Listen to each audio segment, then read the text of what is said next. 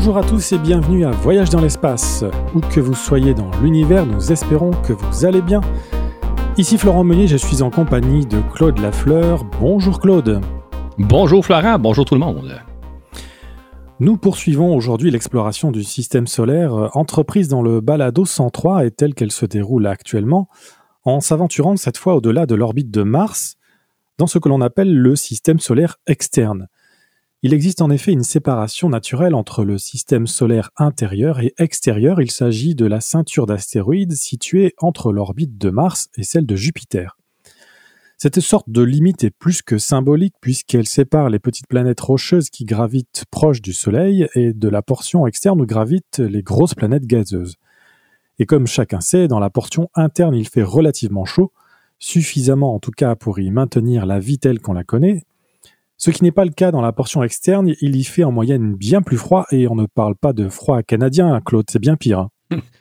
Exactement, oui, c'est beaucoup pire. Parce qu'ici au Canada, il ne fait pas aussi froid que vous le passez en Europe, mais euh, il fait plus froid que euh, normalement.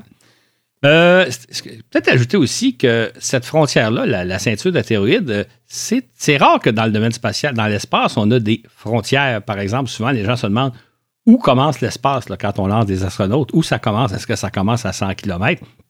Il n'y a pas vraiment de frontières. Quand on se demande où se termine le système solaire, il n'y a pas vraiment de frontières. C'est rare qu'il y ait des frontières dans l'espace, mais là, dans le cas présent, il y en a comme une, une la ceinture d'astéroïdes qu'il y a entre Mars et Jupiter.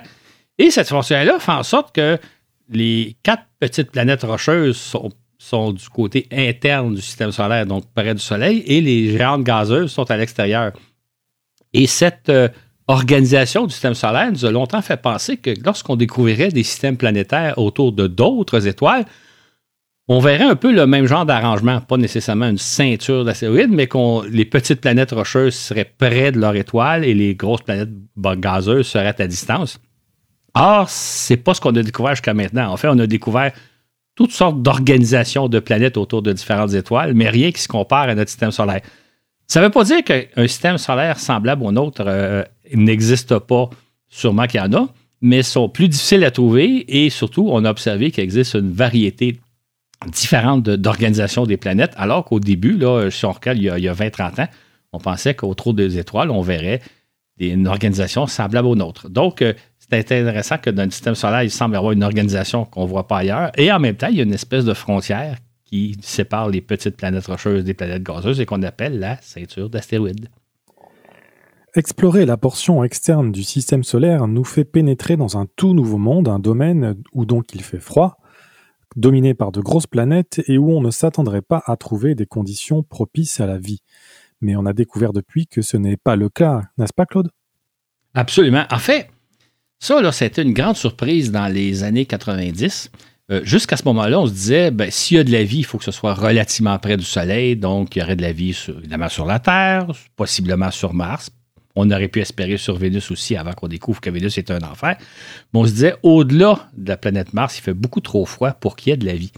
Or, paradoxalement, c'est un peu le contraire qu'on a découvert. C'est-à-dire que sur certains satellites naturels de Jupiter et de Saturne, on a découvert des milieux propices à la vie, des milieux très différent de celui de la Terre. C'est-à-dire que ce qu'on a découvert, par exemple, sur Europe et Ganymède et euh, Calixto et euh, Encelade, Encelade qui est une lune de, Saturne, c'est que ce sont des astres recouverts d'une épaisse couche de glace sous lequel il y a un océan, un important océan, dans lequel il pourrait y avoir de la vie.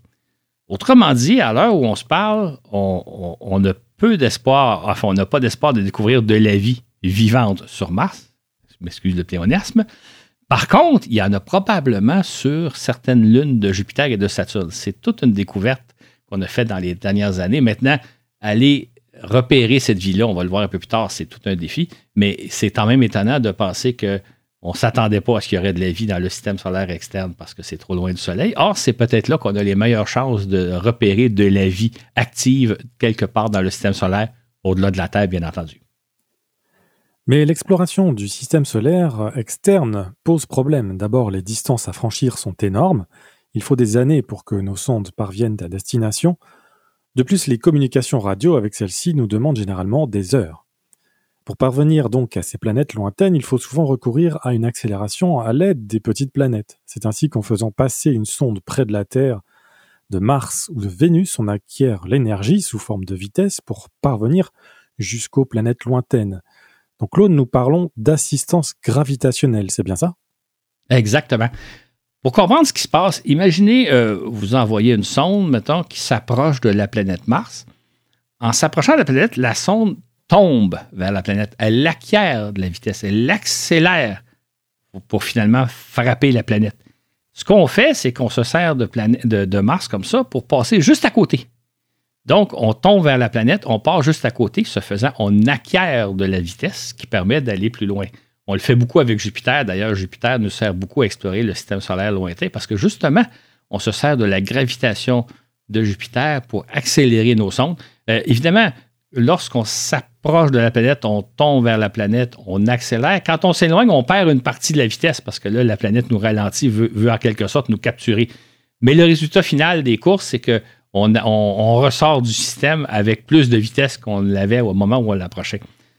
Ça, a l'avantage, évidemment, d'économiser le carburant fusée, c'est-à-dire au lieu de se servir de, moteur fusée pour accélérer, on se sert de la, la gravitation d'une certaine planète. Ça ne nous coûte rien.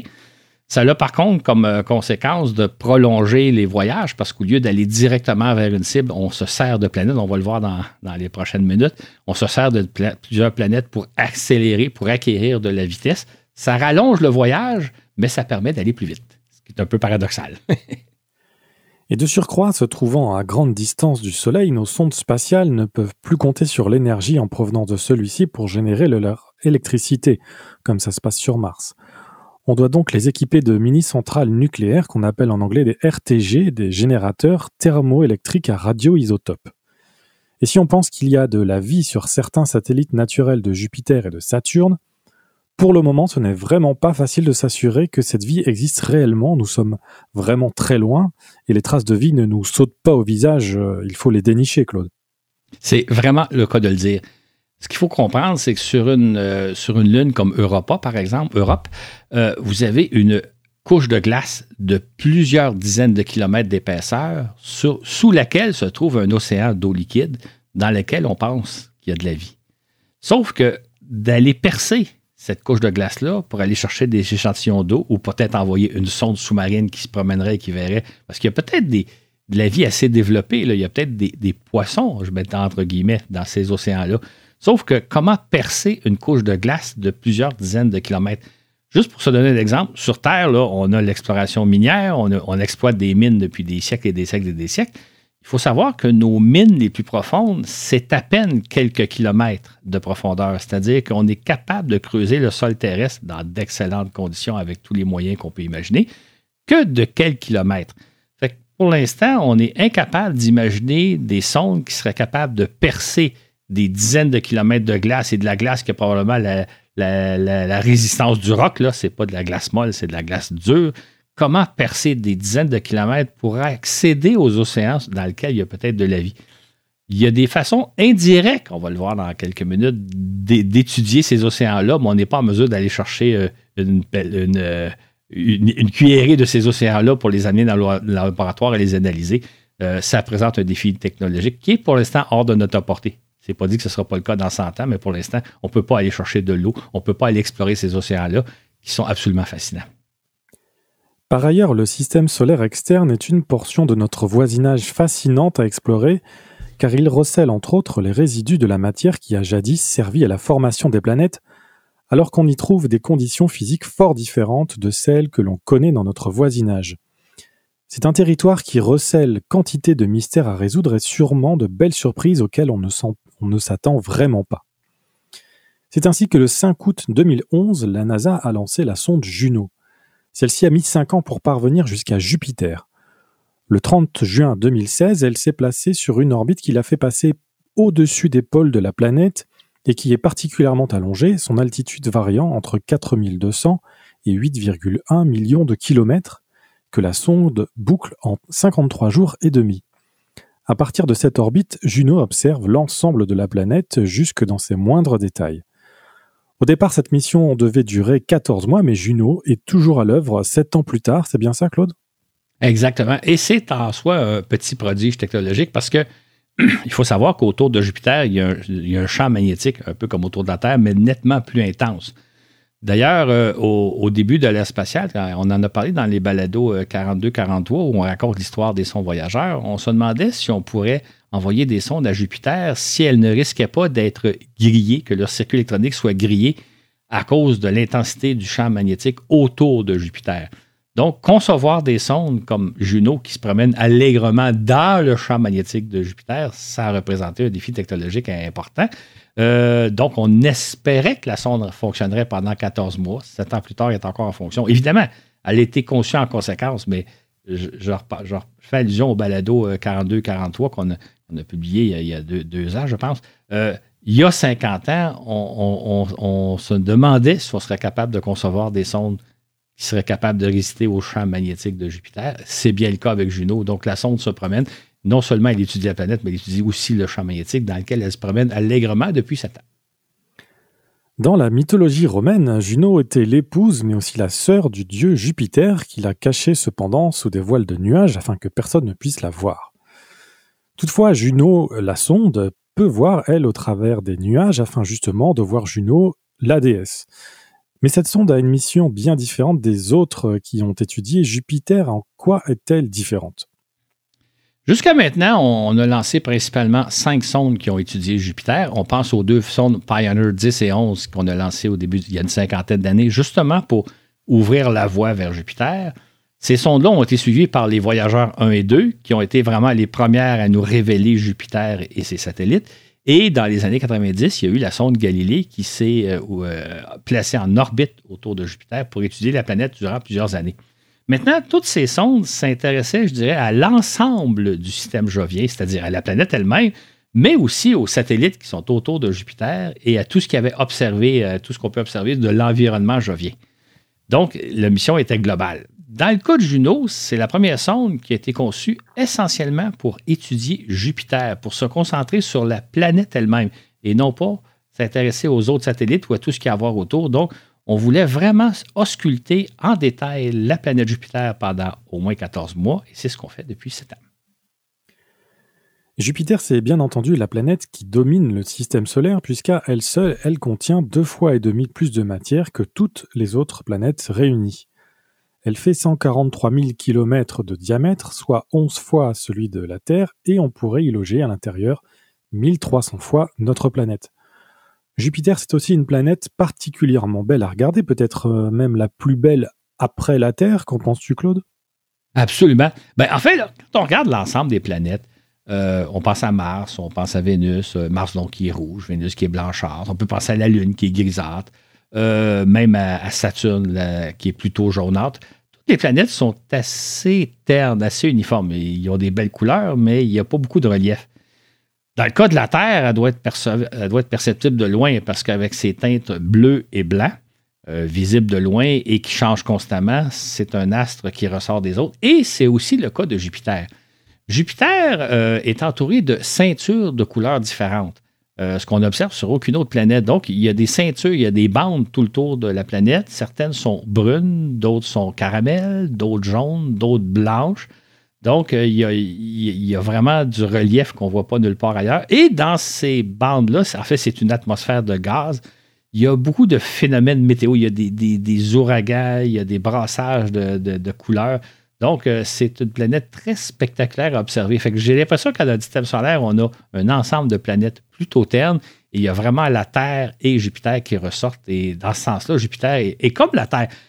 Si vous observez la Terre, ça change constamment. Les nuages changent de place. le, relief change, entre guillemets, de ce qu'on voit. Jupiter, c'est un peu la même chose. Il se passe beaucoup de choses dans, son atmosphère. C'est pas comme la, surface de Mars ou de la Lune qui ne change peu ou pas. En fait, qui change, ne pratique pas. C'est donc une planète très intéressante à observer, comme la Terre. Jupiter est essentiellement un astre de gaz et de liquide sans surface solide, mais au cœur duquel devrait se trouver un noyau de matière très dense, c'est ça? Absolument. En fait, Jupiter est composé à 75% d'hydrogène et à 24% d'hélium. C'est la composition du Soleil. En fait, on, dit parfois que Jupiter, c'est une étoile ratée, c'est-à-dire qu'elle n'a pas eu la masse suffisante pour s'allumer comme l'a fait le Soleil. Donc, ça prend une masse, une masse critique pas atteint Jupiter. Pour peu on aurait pu avoir deux étoiles dans le système solaire, le Soleil et Jupiter, et la Terre a été entre deux. Et ça aurait été possible. Hein. On aurait pu même vivre dans des conditions comme ça. Donc, Jupiter, c'est presque une étoile. D'ailleurs, ce qui est intéressant quand on étudie Jupiter, c'est un peu comme étudier le Soleil, puisque c'est la même composition mais sans subir l'enfer ou l'environnement infernal qui est autour du Soleil. Là. Je veux dire, quand vous voulez vous approcher du Soleil, il y a des champs magnétiques très, très, très importants. Il fait très, très chaud. Il y a, donc, c'est un environnement. D'ailleurs, il y en a des sondes actuellement qui étudient le Soleil. Un jour, on en parlera. Mais je veux dire, Jupiter, c'est un peu étudier le Soleil, mais dans des conditions beaucoup plus faciles, beaucoup plus calmes que d'étudier l'étoile elle-même. Donc, on a affaire à une quasi-étoile et en ce sens-là, c'est très intéressant. C'est aussi une planète où tout bouge beaucoup. On constate beaucoup de phénomènes météo sur cette planète. Comment expliquer alors tout ce qui se passe dans cette atmosphère? Ce qu'il faut comprendre, c'est que Jupiter tourne sur elle-même en 9h55 minutes. Donc, deux fois plus rapidement que sur Terre. Sur Terre, un tour de Terre prend 24 heures. Sur Jupiter, ça prend 9h55. Et compte tenu que c'est essentiellement une boule de gaz, cette rotation rapide doit engendrer toutes sortes de courants atmosphériques, toutes sortes de distorsions, euh, c'est pour ça d'ailleurs qu'il y a beaucoup d'actions dans l'atmosphère de Jupiter parce que c'est une boule de gaz beaucoup plus grosse que la Terre, on l'a dit tantôt, et en même temps qui tourne beaucoup plus rapidement. Donc, il y a un brassage qu'on n'assiste pas, par exemple, sur Terre avec notre faible petite atmosphère. Donc, pour le, j'aurais tendance à dire que Jupiter, c'est peut-être la planète des, des, météorologues, c'est-à-dire il, il y, a, beaucoup de phénomènes météorologiques à étudier. D'ailleurs, étudier Jupiter, ça pourrait avoir un certain conséquences sur la météorologie terrestre, c'est-à-dire qu'on peut peut-être découvrir des phénomènes météo sur Jupiter qui nous permettent de mieux comprendre ce qui se passe ici sur Terre. Évidemment, on a affaire à deux axes totalement différents. La Terre est entourée d'une très petite, mince atmosphère sur laquelle il n'y a, pas autant de dynamisme que dans l'atmosphère de Jupiter. Mais en étudiant Jupiter, on va peut-être comprendre certains mécanismes qu'on peut retrouver sur Terre à toute petite échelle. C'est, j'ai l'impression, Jupiter, la planète des météorologues. Et petite question au passage, comment on fait pour déterminer précisément la vitesse de rotation d'une planète gazeuse où des couches de matière tournent à des cadences différentes, voire dans des sens différents? C'est une très bonne question parce qu'effectivement, euh, si la Terre tourne dans un bloc sur elle-même, dans le cas du Soleil et de Jupiter, ces boules de gaz-là, toutes les portions ne tournent pas à la même vitesse.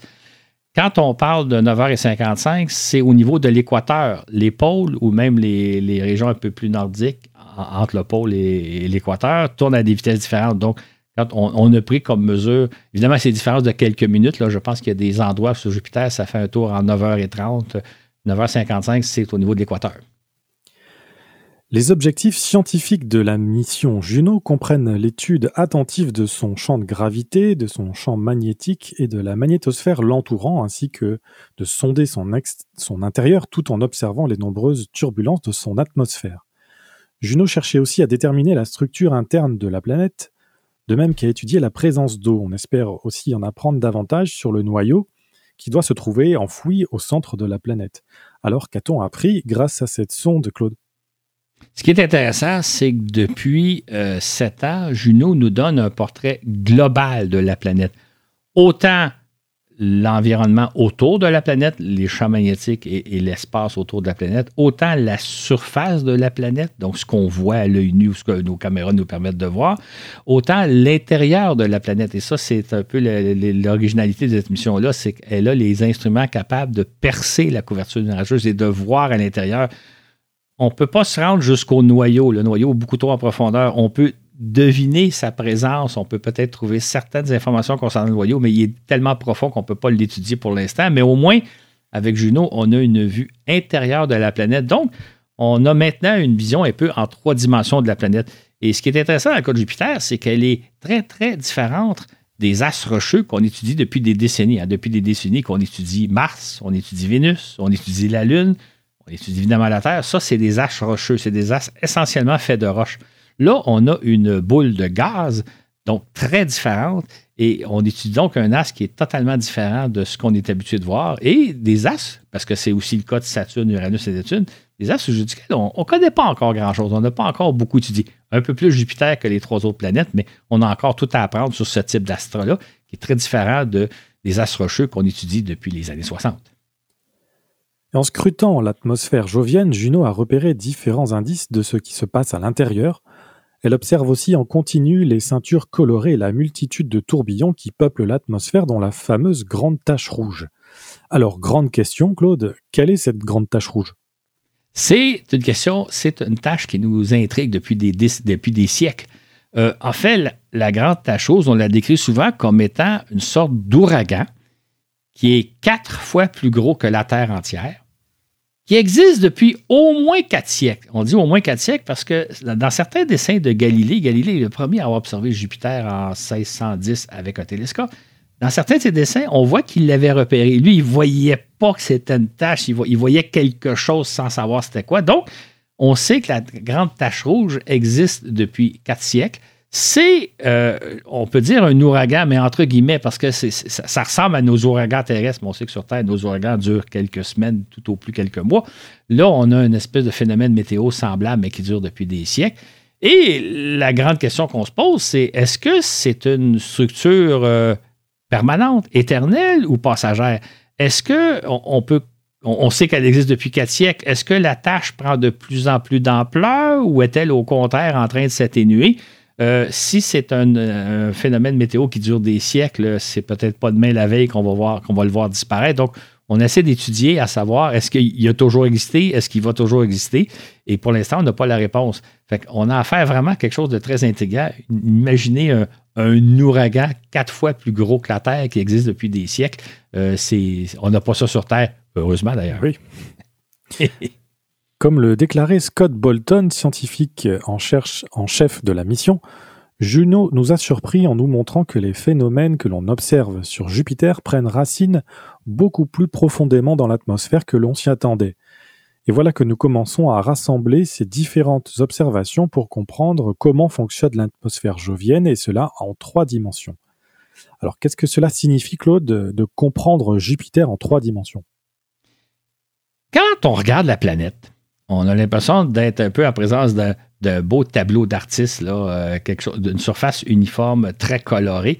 Or, en réalité, il y, a du relief. Euh, c'est une surface euh, qui, Quand on regarde une surface solide comme celle de la Terre ou de la Lune ou de Mars, on voit qu'il y a des montagnes, on voit qu'il y a des vallées, on voit qu'il y a des cratères, on voit qu'il y a une troisième dimension.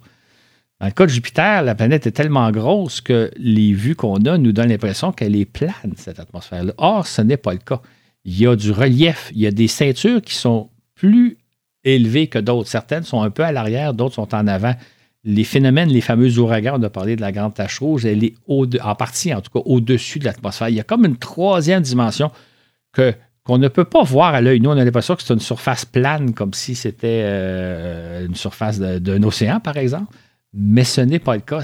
Il y a beaucoup de reliefs qu'on ne peut pas percevoir à l'œil, mais que Juno, grâce à ses appareils, est capable de nous montrer qu'il y a une troisième dimension et que tout n'est pas, tout se passe pas à la même altitude. Cette sonde permet aussi aux scientifiques d'examiner ce qui se passe sous la couche nuageuse visible et de sonder la structure interne des nombreux vortex, les cyclones et les anticyclones, dont la grande tache rouge. C'est ainsi que l'on a découvert que ces ouragans trônent bien au-dessus de la couche nuageuse que l'on voit. Certains la dépassent par 100 km alors que la grande tache, elle, s'élève à plus de 350 km. Qu'est-ce qui fait, Claude, que Jupiter soit entouré donc de bandes colorées contrairement aux autres planètes?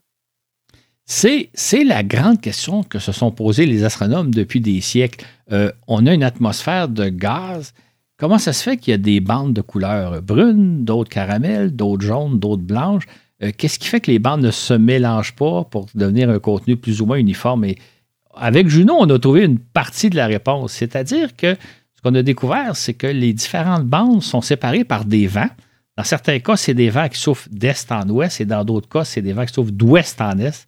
Et donc, c'est des vents qui, en quelque sorte, maintiennent séparées les bandes, qui fait que certaines sont colorées de, de différentes, différentes couleurs.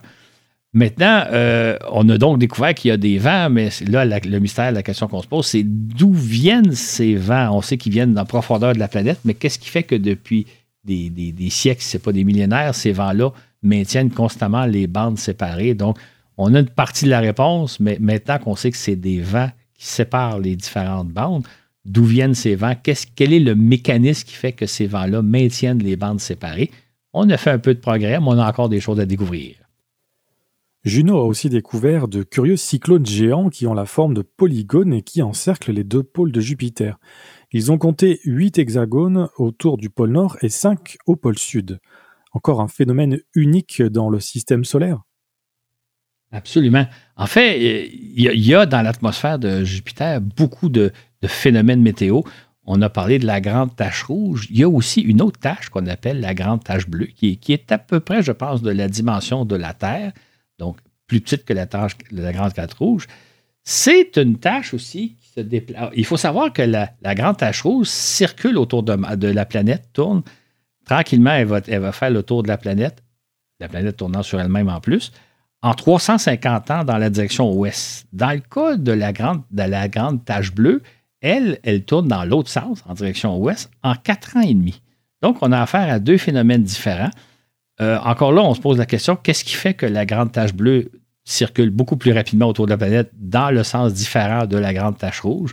Donc, je ne sais pas si un jour, je pense que la grande tache bleue est un peu plus au sud que la grande tache rouge, donc ils ne devraient pas se croiser, mais qu'est-ce qui arriverait s'il y avait une collision entre les deux?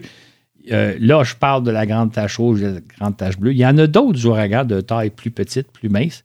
Euh, donc, il y a beaucoup de phénomènes, mais qu'est-ce qui fait qu'il y a ce genre de phénomène-là qu'on attribue, qu'on imagine un peu être des ouragans, ce qui n'est pas tout à fait probablement le cas? Mais euh, il y a donc la grande tache rouge, il y a la grande tache bleue, il y a les hexagones au niveau du pôle. Il y a, beaucoup à voir dans l'atmosphère de Jupiter. Mais je prédis alors, Claude, que si la tache rouge et la tache bleue se rencontrent, ça fera une tache violette. Exactement. Je pense. Mais en même temps, euh, juste une parenthèse, on ne sait pas s'ils sont à la même hauteur. Peut-être qu'une va passer en dessous de l'autre. En tout cas, je ne sais pas la hauteur de la tache bleue, là, mais, je pense qu'ils ne sont pas au même, euh, au, même niveau. Ils ne devraient pas se rencontrer, mais si jamais un jour ça arrivait, ça pourrait donner quelque chose d'intéressant. Et maintenant que Juno a complété l'essentiel de son programme d'observation de la planète, tout en le poursuivant, elle s'intéresse aux satellites naturels et plus particulièrement aux quatre découverts par Galilée. Juno a jusqu'à présent survolé Ganymède, Europe et Io. Nous sommes ravis que la mission de Juno inclut désormais l'étude des lunes de Jupiter, a déclaré Scott Bolton. À chaque survol de l'une d'elles, nous obtenons une foule d'informations. Si les appareils de Juno ont été conçus pour sonder l'intérieur de Jupiter, ils peuvent tout aussi bien le faire pour ces lunes. Claude, on imagine que la sonde va donc être exploitée sans répit jusqu'à épuisement. Exactement. En fait, c'est intéressant parce qu'on avait conçu la sonde uniquement pour étudier Jupiter pendant 14 mois, comme elle fonctionne très bien, et elle continue sa mission d'observation de Jupiter. Sauf qu'en même temps, on s'est dit, ben, pourquoi pas étudier les, les lunes de Jupiter, les principales lunes qui nous intéressent particulièrement. Donc, on va se servir des instruments de Juno pour ausculter les principales lunes de Jupiter. D'ailleurs, le 7 juin 2021, la sonde a fait un premier survol. Elle est passée à 1000 km de Ganymède pour justement scruter Ganymède. Ganymède, là, c'est un astre très intéressant. Je dirais que c'est une planète à part entière. J'ouvre une parenthèse. En termes astronomiques, une planète, c'est un astre qui circule autour du Soleil et une lune ou un satellite naturel, c'est un astre qui circule autour d'une planète. Donc, techniquement, Ganymède est une lune, est un satellite naturel puisqu'elle gravite autour de Jupiter, mais en pratique, c'est un monde à part entière. C'est une planète aussi intéressante que, Mars, que Vénus, je dirais plus intéressante que Mercure. Donc, c'est très intéressant d'étudier Ganymède. Ganymède, c'est le plus gros satellite naturel du système solaire. Il est même plus gros que Mercure. C'est pour ça quand je dis que c'est une planète, c'est une planète. C'est un astre euh, qui est recouvert d'une couche de glace, de la glace sale, c'est-à-dire que la surface de, Ganymède est, plutôt teintée de brun, de couleur. Il y a du sable, c'est pas de la glace pure, comme on va le voir avec Europe. Euh, mais sous cette glace-là, il y a un océan. Euh, un océan d'eau qui contiendrait plus d'eau que tous nos océans sur Terre. Et évidemment, quand on pense à océan, on pense à vie. Donc, on se dit, sur Ganymède, sous la croûte de glace, qui fait plusieurs dizaines de kilomètres d'épaisseur, il y a, possible, un océan et possiblement un océan dans lequel il y aurait de la vie. En survolant Ganymède, on se demandait qu'est-ce que Juno peut nous apprendre? Ben, Juno a été capable d'ausculter la planète, été capable de prendre certaines mesures concernant l'océan, concernant sa structure, Concernant le type d'eau qu'il y a, là, c'est des analyses un peu poussées dont je n'ai pas vu les résultats pour l'instant, mais euh, Juno va nous apporter des informations additionnelles sur la nature de l'océan de Ganymède océan dans lequel pourrait se trouver de la vie. C'est absolument fascinant. Puis le 28 septembre 2022, Juno a frôlé Europe à une distance d'environ 400 km. Il s'agit de la sixième plus grosse lune du système solaire, un peu plus petite que notre lune. Les scientifiques sont convaincus qu'un océan salé se trouve sous une couche de glace de dizaines de kilomètres d'épaisseur et qui pourrait être propice à la vie. Les résultats préliminaires de ce survol d'Europe par Juno comprennent les premières observations en trois dimensions de la croûte de glace le dévoilement de ces résultats étant à venir. Et enfin, donc, il y a eu le survol de Io, c'est ça? Exactement. En fait, le 15 décembre dernier, il y a à peine un mois, euh, Juno a survolé pour la première fois Io. Io, c'est un satellite qui est encore là, c'est une planète à part entière. Io, à peu près la dimension de la Lune, si ma mémoire est bonne, mais sa surface est couverte de soufre. Donc, la surface est jaune, jaune et blanche. Et parce que sur Io, il y a des volcans. Il y a plusieurs volcans, je pense qu'il y a même plusieurs dizaines de volcans en éruption. Sur Io, c'est là qu'il y a le plus de volcans en éruption à travers tout le système solaire. Il y en a quelques-uns sur Terre, mais sur Io, il y en a en quantité. Et donc, c'est une planète sur laquelle il y a, des phénomènes volcaniques, euh, une activité volcanique comme on retrouve nulle part ailleurs. Et euh, ce que va faire Juno, c'est qu'au cours de la prochaine année et demie, ils vont elle va survoler encore huit fois Io pour observer l'évolution des volcans. C'est-à-dire qu'à tous les peut-être quoi trois mois à peu près, on va observer pour voir où en sont l'activité volcanique. On va pouvoir un peu documenter l'évolution de cette activité-là. Donc, encore là, sur Rio, on ne pense pas qu'il y a de la, vie. Il n'y a pas le phénomène de croûte de glace sous laquelle il y a un océan, mais c'est un astre volcanique très intéressant à étudier. Donc, euh, c'est ce que va permettre de faire euh, Juno avec une batterie d'instruments qui n'était pas conçue à l'origine pour sonder l'intérieur des, des, lunes de Jupiter, mais à laquelle on va se servir. Donc, la mission qui devait durer 14 mois se poursuit et prend une tournure vraiment très, très intéressante. En parallèle de Juno et des missions que nous avons évoquées dans le balado 103, plusieurs autres sondes font actuellement route ou s'apprêtent à le faire vers diverses destinations du système solaire, alors que d'autres poursuivent leur petit bonhomme de chemin sans que l'on en fasse beaucoup mention. C'est ainsi qu'à l'été 2022, les deux vaillantes Voyager ont célébré leurs 45 ans de traversée du système solaire. Lancées en août et septembre 1977, elles explorent à présent l'espace interstellaire situé au-delà de l'enveloppe de particules émises par le Soleil que l'on appelle le vent solaire. Voyager 1 et 2 se trouvent respectivement à 24 milliards et à 20 milliards de kilomètres du Soleil. J'ai constaté que 20 milliards de kilomètres, ça correspond, Claude, à 76 millions de fois la distance Montréal-Québec, ou, encore euh, la distance Nantes-Douarnenez pour les connaisseurs. Euh, mais est-ce qu'il n'y a pas plus abordable comme comparaison? Effectivement. Euh, les astronomes vont parler de l'unité astronomique. l'unité astronomique, c'est pour les astronomes un peu l'équivalent du kilomètre dans nos vies de tous les jours. L'unité astronomique, c'est la distance entre le Soleil et la Terre qui équivaut à 150 millions de kilomètres. Donc, si nous, dans nos vies tous les jours, on parle en kilomètres, eux, les astronomes qui explorent le système solaire, parlent en termes d'unité astronomique, 150 millions de kilomètres. Et quand on parle des distances de voyageur 1 et 2 en termes d'unité astronomique, on, on, pourrait plutôt dire que voyageur 1 se trouve à 159 unités astronomiques du Soleil et voyageur 2 à 132 unités astronomiques du Soleil. Autrement dit, Voyageur 1 se trouve à 159 fois plus loin du Soleil que nous, nous le sommes, alors que Voyageur 2 se trouve à 132 fois la distance Terre-Soleil. Ça nous donne donc une idée. Fait que les astronomes parlent en termes d'unité astronomique, on va en parler un peu plus, un peu plus loin. C'est leur unité, leur kilomètre dans la vie de tous les jours quand on explore le système solaire.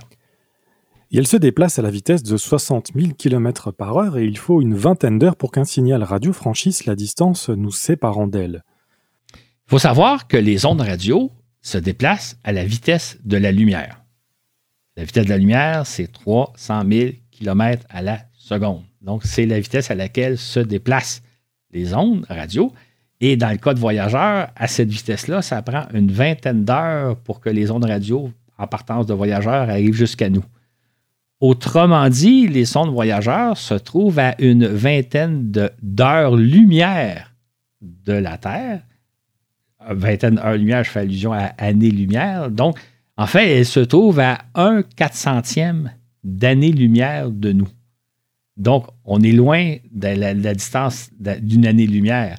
Euh, c'est quand même intéressant quand on pense que les sondes ont été lancées il y a 45 ans, elles voyagent depuis ce temps-là, et après 45 ans, elles n'ont franchi la distance que d'un 400e d'année-lumière de nous. Ça veut dire qu'une année-lumière, c'est une distance considérable. Si on pense que la plus proche étoile est à 4,5 années-lumière de nous, les sondes voyageurs n'ont fait qu'un 400e d'année-lumière. Les distances sont. Même si Voyageur est parti depuis 45 ans, ils n'ont pas franchi une très, très grande distance à l'échelle euh, interstellaire. Donc, euh, quand, quand, on vous dit, j'ouvre une petite parenthèse, quand on vous dit, mettons, le temps qu'une sonde met à communiquer avec la Terre, par exemple, quand on envoie des sondes vers Mars, des fois, la communication prend 20 minutes. C'est comme si la sonde était à 20 minutes lumière de nous. Dans le cas des sondes voyageurs qui sont, dont les communications radio prennent à peu près 20 heures, ben les sondes radio sont à 20 heures lumière de nous. C'est une façon de voir un peu les distances aussi. On a l'unité astronomique, puis on a aussi les années-lumière qui sont. L'unité astronomique, c'est l'unité pour voyager dans le système solaire, c'est l'équivalent du kilomètre dans le système solaire. Les années-lumière, c'est l'unité pour voyager à travers l'univers quand on parle des distances entre les, entre les étoiles, entre les galaxies et autres. On parle en termes d'années-lumière. Donc, ça, c'est le kilomètre, mais à l'échelle de l'univers. Et ces sondes n'ayant pas été conçues pour un aussi long voyage, elles ne nous transmettent qu'un minimum d'informations sur l'espace interstellaire, où il n'y a de toute façon rien à voir et très peu à mesurer, c'est presque le vide absolu. Les voyageurs représentent néanmoins une prouesse technologique, euh, Claude. Absolument. Quand on y pense, les sondes voyageurs, ce sont des machines qu'on a lancées dans l'espace il y a 45 ans, qui fonctionnent sans interruption depuis 45 ans, dans un environnement extrêmement hostile. Hein, l'espace, il y a des radiations, il y a le froid intense, etc. À ma connaissance, il n'y a pas une seule machine sur Terre qui fonctionne depuis 45 ans sans avoir fait l'objet d'une remise en, condition. Il y a peut-être même très, très peu de machines qui fonctionnent encore sur Terre, qui ont été construites il y a 45 ans. c'est en soi de penser qu'on a construit deux machines, des voyageurs, qui fonctionnent encore 45 ans plus tard. C'est en soi une prouesse technologique remarquable. D'ailleurs, je rappellerai que, comme on l'a raconté dans les balados 42-43, euh, qui racontent les débuts de la grande aventure des sondes voyageurs, quand on a lancé les voyageurs en 1977, les, concepteurs, les ingénieurs espéraient que ces sondes-là fonctionneraient durant au moins cinq ans, c'est-à-dire le temps de se rendre jusqu'à Saturne. On, a fait euh, Jupiter, puis après ça Saturne. Ils disaient, bon, ils vont probablement pouvoir, espérons, se rendre à Saturne. Là, ils vont être capables de fonctionner pendant cinq ans dans l'environnement euh, hostile de l'espace. Or, de penser que 45 ans plus tard, il fonctionne encore, jamais, jamais on aurait imaginé ça euh, à, l'époque. Moi, je me souviens du lancement des voyageurs. Si on m'avait dit qu'en 2023, cette sonde-là fonctionne encore, ça aurait été incroyable. L'autre prouesse technologique, c'est qu'elles sont, elles sont dotées d'un petit émetteur radio euh, de quelques dizaines de watts. Quand on parle de quelques dizaines de watts, pensez à une ampoule électrique. Une ampoule électrique, c'est 50 watts, 70 watts, 100 watts. Ben, les émetteurs de de, voyageurs émettent une onde radio de quelques dizaines de watts et qu'on soit capable de capter ces ondes-là, de capter voyageurs, alors qu'elles se trouvent à une vingtaine de, à une 150 euh, unités astronomiques de, la Terre, c'est en soi une prouesse technologique remarquable. Encore là, qu'on n'aurait pas pu imaginer au moment du lancement des voyageurs, mais les prouesses technologiques, le développement, entre autres, des capacités de la NASA de capter le signaux de, de sondes interplanétaires, vraiment, s'est vraiment développé de façon prodigieuse durant les dernières décennies, ce qui fait que 45 ans plus tard, on est toujours capable d'être en contact radio avec une sonde dont les, dont l'émetteur radio n'émet que sur quelques dizaines de watts de puissance. Et de son côté, la sonde New Horizons suit les traces des voyageurs. Après avoir survolé Pluton en juillet 2015, puis le planétésimal Ultima Thule, renommé depuis Arrokoth en janvier 2019, cette sonde explore à présent les confins du système solaire. Actuellement, elle se trouve à 8,4 milliards de kilomètres de nous, soit 56 unités astronomiques, et les communications radio avec elle prennent 7 heures et 45 minutes. Mais donc, Claude, elle a presque déjà parcouru la moitié de la distance des voyageurs en 17 ans seulement? Exactement. Ton calcul est très bon. En fait, New Horizons, c'est la sonde la plus rapide qu'on a lancée. On l'a lancé le 19 janvier 2006. La fusée Atlas qui l'a propulsé lui a donné une vitesse à ce moment-là de 58 500 km/h. c'est la vitesse la plus rapide à laquelle on est parvenu à lancer une sonde. À cette vitesse-là, la sonde a pris trois mois pour se rendre jusqu'à l'orbite de Mars, alors qu'en temps normal, ça prend six à huit mois. Ça vous donne une idée de la vitesse. Et à peu près un, an après son lancement, elle est arrivée aux, abords de Jupiter. Normalement, ça prend à peu près deux ou trois ans. Se rendre à Jupiter, elle, elle le fait en seulement un an. C'est pour vous montrer la vitesse à laquelle évolue la sonde. Et en passant après Jupiter, elle s'est servie de l'attraction gravitationnelle de Jupiter pour acquérir de la vitesse, c'est-à-dire un autre 14 000 km/h. Ce qui fait que la sonde qui était destinée à se rendre à la planète Pluton a pris trois ans de moins grâce à la, distance gravitationnelle de Jupiter, trois ans de moins pour parvenir à Pluton. Elle a croisé l'orbite de Pluton, on en a déjà parlé dans un balado, elle a croisé l'orbite de Pluton à l'été de 2015. Normalement, il aurait fallu trois ans de plus, n'eût été de l'assistance gravitationnelle de Jupiter. Ça vous donne une idée à quoi c'est utile de passer près des planètes pour profiter de leur gravité. Claude, tu viens de glisser que New Horizons a atteint l'orbite de Mars en moins de 3 mois, alors qu'on dit généralement qu'il faut de 6 à 8 mois de voyage pour une mission habitée. Donc, est-ce qu'il est possible de réduire le temps de transit comme on l'a fait avec euh, New Horizons? Ben, Théoriquement, tout à fait. On pourrait se rendre sur Mars, à Mars, beaucoup plus rapidement. Maintenant, il y a, un prix à payer pour ça. D'abord, euh, ça veut dire que vous devez dépenser beaucoup d'énergie, de, carburant fusée pour accélérer au départ, comme on l'a fait avec New Horizon. Donc, ça coûterait très cher en carburant. Et lorsque vous arrivez à l'orbite de Mars, rapidement, vous arrivez à grande vitesse.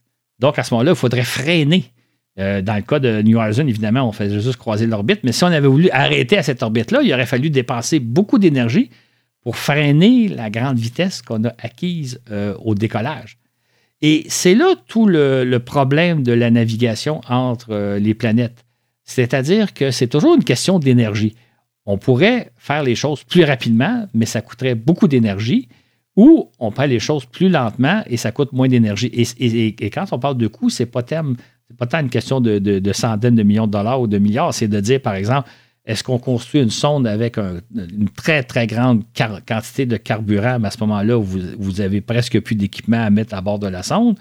Ou bien donc, est-ce que vous préférez utiliser le moins de carburant possible et le remplacer par du matériel scientifique? Donc, si on voulait, envoyer un équipage sur Mars en un mois ou deux, c'est techniquement possible, mais ça coûterait ça demanderait énormément de carburant. Euh, en fait, ça dépasserait nos capacités de lancement tellement il y aurait besoin de carburant parce qu'il faut non seulement le carburant pour accélérer la sonde, mais rendu à l'autre bout, il faut freiner. Donc, quand on lance une sonde, on essaie toujours d'utiliser le moins d'énergie possible. Donc, on lance, quand on lance une sonde vers Mars, on lui donne juste l'impulsion nécessaire pour arriver à l'orbite de Mars, j'oserais dire à la vitesse minimale. Et rendu à Mars, vous devez donner un coup de frein pour vous placer en orbite autour de Mars. Donc, euh, on essaie d'utiliser le moins de carburant possible parce que le carburant coûte très, très cher en quantité à emporter au décollage et à l'arrivée. Donc, c'est pourquoi, quand on pense à envoyer des vaisseaux humains, puis des vaisseaux humains vont nécessairement être gros, c'est-à-dire une, sonde spatiale peut peser quelques, tonnes, tout simplement, une, tonne ou deux ou trois. Dans le cas d'un vaisseau habité, ben, ça va être probablement plusieurs dizaines de tonnes. Donc, si vous avez à accélérer plusieurs dizaines de tonnes au décollage et à freiner un vaisseau de plusieurs tonnes à l'arrivée, ça va vous coûter de façon beaucoup trop d'énergie, ça va, ça va être prohibitif. Donc, c'est pourquoi, si on va envoyer des équipages vers Mars, on va prendre la trajectoire qui demande le moins d'énergie possible, donc un vol qui prend de 6 à 8 mois, même si théoriquement, on pourrait y aller en 2-3 mois comme le fait New Horizon. Donc revenons justement à cette mission. Celle-ci a réalisé la première visite et la seule prévue du système plutonien, comme nous le relatons dans le balado 14, Pluton, la reine des petites planètes.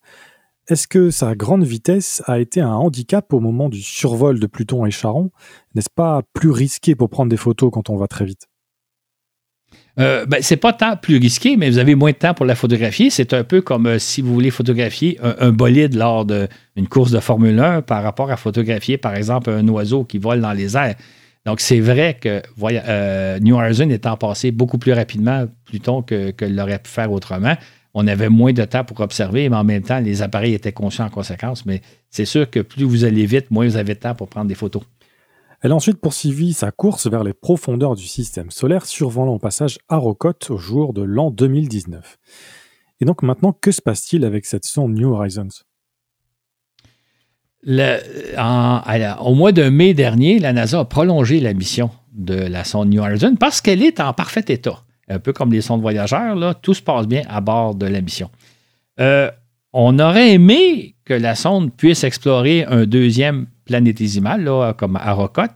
Malheureusement, il ne semble pas y en avoir euh, sur son chemin. Il faut savoir que les, planétésimaux, comme Arrokoth, c'est des petits objets, euh, c'est des, on pourrait dire des gros cailloux qui mesurent quelques kilomètres de diamètre tout au plus, euh, ce sont des objets très foncés, très sombres et qui circulent dans un environnement euh, très, très, très loin du Soleil, euh, au-delà de l'orbite de, Pluton. Donc, ce sont des objets très difficiles à repérer. On, s'est servi de nos meilleurs télescopes, notamment Hubble, pour essayer de voir est-ce que dans la direction où s'en va New Horizons, est-ce qu'il n'y aurait pas un autre planétésimal qu'on pourrait croiser et observer au passage, comme on l'a fait avec Arrokoth en janvier 2019? Malheureusement, non. D'ailleurs, c'est en soi une chance d'avoir pu observer Arrokoth, un planétésimal, parce qu'au départ de la mission, là, en 2006, c'était pas prévu. cette mission-là avait pour but d'étudier euh, Pluton. On savait évidemment que la sonde poursuivrait sa course, mais on ne connaissait pas à l'époque Arrokoth. On ne l'avait pas repéré et par chance, on l'a découvert entre-temps. On s'est dit, tiens, tiens, tiens, la sonde passe dans les environs. On peut peut-être modifier un tout petit peu sa trajectoire pour passer près. Malheureusement, ça ne semble pas être le cas. Donc là, euh, New Horizons se trouve dans un espace où il n'y a à peu près rien à voir, mais elle prend des mesures, par contre, de l'environnement dans lequel elle se trouve.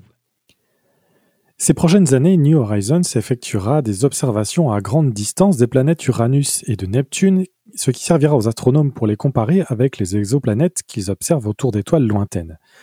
Les caméras de la sonde vont également tenter de cartographier le fond diffus cosmologique le rayonnement fossile des débuts de notre univers. Depuis la sonde, de plus, la sonde étudiera l'héliosphère, la portion externe de l'atmosphère du Soleil où elle se trouve actuellement. Elle poursuit en cela la mission des voyageurs, mais en étant mieux équipée que ses prédécesseurs pour scruter l'espace profond. Entre-temps, la sonde européenne Bepi Colombo, lancée le 19 octobre 2018, fait route vers Mercure, où elle arrivera en 2025 il peut être étonnant de constater qu'elle prendra 7 ans pour atteindre une planète pourtant située plus proche de nous que Mars, Mercure gravitant autour du Soleil à 58 millions de kilomètres contre 150 millions pour la Terre. Des distances deux fois plus petites euh, donc que celles qui nous séparent de Mars. Mais pour y parvenir, il est nécessaire de dépenser autant d'énergie que pour aller vers l'extérieur du système solaire. Il faut entre guillemets freiner pour se laisser tomber vers Mercure, avant de freiner une seconde fois, comme tu l'as dit Claude, euh, pour Mars, en arrivant à proximité de la planète pour s'insérer en orbite. Or Claude, les capacités des lanceurs et les budgets spatiaux étant non infinis, les ingénieurs ont là encore dû faire appel au système D gravitationnel. Exactement. En fait, ce qui, est fascinant dans le cas de la mission BP Colongo, c'est qu'il euh, faut comprendre qu'au décollage, on la place en orbite autour du Soleil on ne l'envoie pas directement vers la planète Mercure. donc, la sonde circule autour du Soleil comme la Terre le fait. Et pendant son périple pour arriver jusqu'à Mercure, elle va passer trois fois près de la Terre afin de, bénéficier de l'accélération gravitationnelle de la Terre. Elle va passer deux fois autour de Vénus. Et même, elle va se servir de six passages près de Mercure pour finalement acquérir la vitesse nécessaire pour se placer en orbite terrestre. En, orbite autour de, Mercure, je. Donc, c'est quand même amusant de voir qu'au lieu d'y aller directement en utilisant beaucoup de carburant, on se sert d'une dizaine d'accélérations gravitationnelles, trois fois la Terre, deux fois Vénus, six fois Mercure, pour parvenir à bon port. Évidemment, ceci, ça permet d'économiser énormément de carburant, donc de remplacer du carburant par du matériel scientifique, davantage d'instruments scientifiques ça a évidemment inconvénient de, prolonger le vol, c'est-à-dire que ça prend des années pour s'y rendre, alors qu'on aurait pu s'y rendre en l'espace de quelques mois si on y avait été en vol direct, euh, sans escale, si je peux me permettre l'expression. Donc, euh, ça prend plus de temps, mais dans le domaine spatial, il ne faut pas être pressé, il faut prendre son temps. Donc, les ingénieurs qui conçoivent la sonde se disent ça va prendre plusieurs années avant d'arriver à bon port. Mais une fois arrivé, ben là, on va pouvoir réussir, réussir, réaliser notre mission telle que prévue. Donc, soyons patients et économisons notre énergie. C'est ainsi que Bepi Colombo est passé près de la Terre le 10 avril 2020, avant de croiser Vénus le 15 octobre 2020 et le 11 août 2021, puis croiser une première fois Mercure le 1er octobre 2021 et une deuxième fois le 23 juin 2022. Et à chaque passage, elle acquiert de plus en plus d'énergie.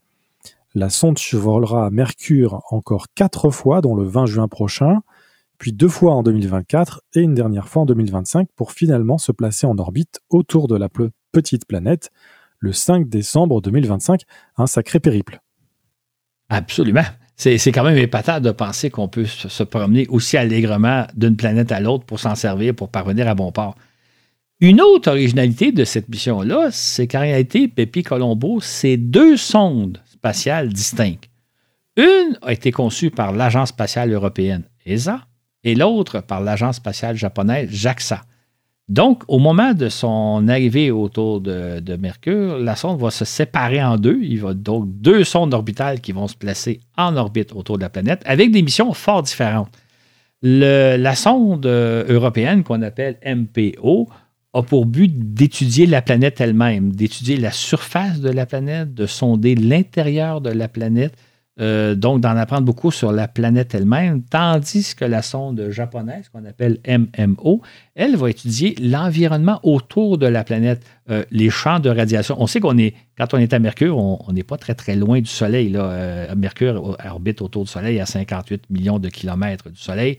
La Terre, c'est à 150 millions, pour donner une idée. Donc, on est trois fois plus proche du Soleil. Donc, MMO va étudier les phénomènes de radiation, les particules solaires, le champ magnétique autour de la planète Mercure. Donc, euh, elle, elle s'occupe de l'environnement pendant que la sonde européenne va s'occuper de la planète elle-même. C'est un petit peu comme la mission Juno répartie entre deux sondes. Donc, ce sera une opération très intéressante après des années de patience. Le 16 octobre 2021, la NASA a lancé la sonde Lucie qui en 2027 puis en 2033 explorera deux familles d'astéroïdes qui accompagnent Jupiter dans sa course autour du Soleil. Il s'agit d'astéroïdes que l'on appelle troyens, compte de six particuliers ces astéroïdes troyens. Ce qui est intéressant, c'est qu'on a affaire à deux groupes d'astéroïdes qui circulent sur la même orbite que Jupiter, en se tenant à la même distance de la planète, c'est-à-dire à, une distance constante de la planète qui est à plusieurs centaines de millions de kilomètres. En fait, il y a un groupe qui se trouve à être plusieurs centaines de kilomètres sur l'orbite de Jupiter, mais en avant de Jupiter, et l'autre groupe se trouve à plusieurs centaines de millions de kilomètres en arrière de la planète. Ils sont dans un endroit qu'on appelle des points Lagrange. Je vais expliquer un peu de quoi on parle parce que c'est un concept intéressant. Il existe dans un système entre deux astres des, ce qu'on appelle des points d'équilibre. Par exemple, si on imagine la Terre et le Soleil. Il y a un endroit entre la Terre et le Soleil, si vous placez une sonde là, elle va rester exactement dans le même axe, en ligne droite entre la Terre et le Soleil. Cet endroit-là se trouve à un million et demi de kilomètres plus proche de la Terre, euh, près de la, Terre, à un million et demi de kilomètres de la Terre, donc assez proche de la Terre, mais la sonde va toujours rester à cet endroit-là alors que la Terre fait le tour du Soleil en 365 jours. Ça, c'est le point Lagrange 1. Il y a le point Lagrange 2, qui est à l'opposé, à un million et demi de kilomètres, mais de l'autre côté du Soleil. Euh, donc, et c'est là où se trouve d'ailleurs le télescope Webb. On l'a placé au point Lagrange 2. Il est donc toujours par rapport à la Terre, à l'axe Terre-Soleil, toujours au même endroit. Il est fixe.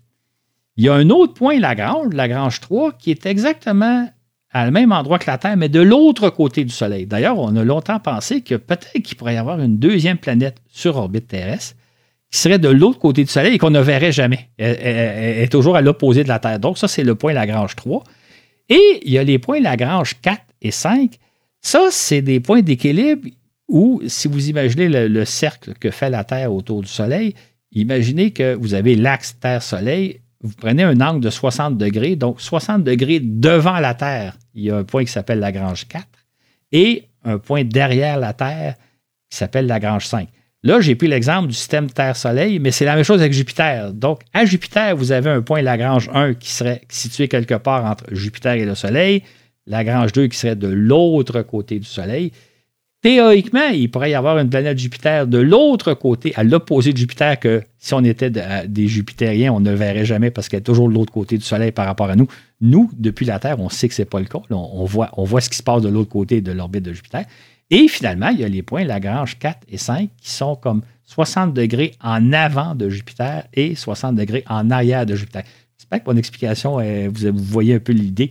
Donc, autour de Jupiter, il y a deux endroits particuliers, les points Lagrange 4 et 5, où il y a comme euh, des essaims d'astéroïdes. Donc, des astéroïdes qui se sont placés là, qui se sont retrouvés là, qui sont en quelque sorte coincés là depuis des milliards d'années.